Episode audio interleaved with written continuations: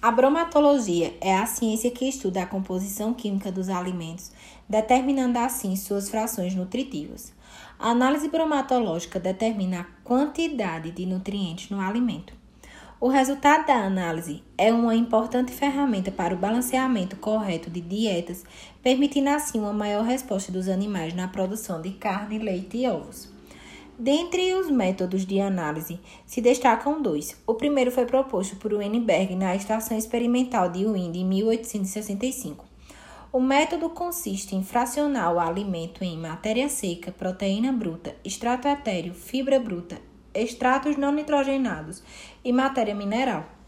A concentração de matéria seca é determinada por secagem da amostra em estufa de circulação forçada de ar a uma temperatura de 55 graus Celsius por 16 a 24 horas, o que consiste na pré-secagem, e depois a 135 graus Celsius por 2 horas, 100 graus Celsius por 24 horas, possibilitando assim a secagem definitiva.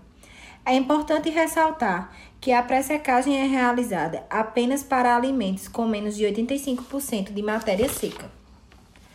A matéria mineral é o produto obtido após o aquecimento da amostra a uma temperatura de 600 graus Celsius durante 4 horas ou até combustão total da matéria orgânica. A determinação de matéria mineral indica apenas a riqueza da amostra em elementos minerais. O termo proteína bruta envolve um grande grupo de substâncias com estruturas semelhantes, porém com funções fisiológicas diferentes. As proteínas dos alimentos vegetais possuem aproximadamente 16% de nitrogênio. Baseando-se nesta concentração, foi desenvolvido um método de determinação da proteína através da avaliação do teor de nitrogênio total da amostra. Esse método é conhecido como método Kendall, porém não vamos nos aprofundar nele no momento. O extrato etéreo é definido como todas as substâncias extraídas pelo éter triglicerídeos, ácidos graxos, colesterol, lecitina, clorofila, álcools voláteis, resina e pigmentos. Teixeira 2003 relata que cerca de 73% da energia provém dos carboidratos, sendo que para os herbívoros 25% são extratos não nitrogenados e o restante fibra bruta.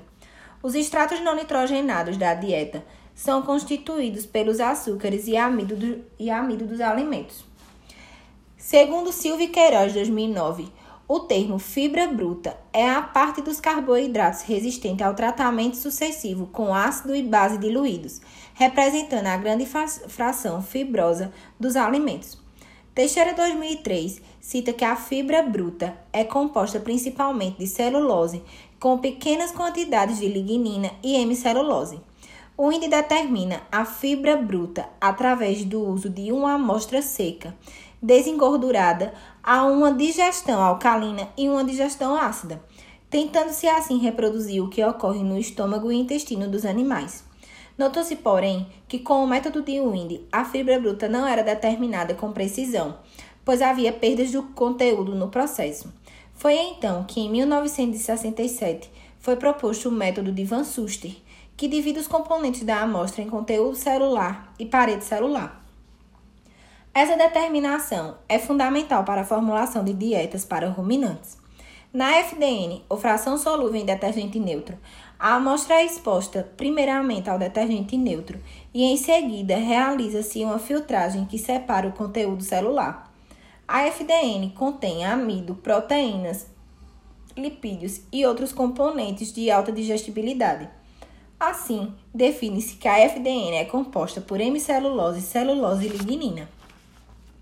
A FDN é uma medida do conteúdo total de fibra insolúvel do alimento e constitui o parâmetro mais utilizado para o balanceamento de dietas, uma vez que interfere na qualidade da mesma.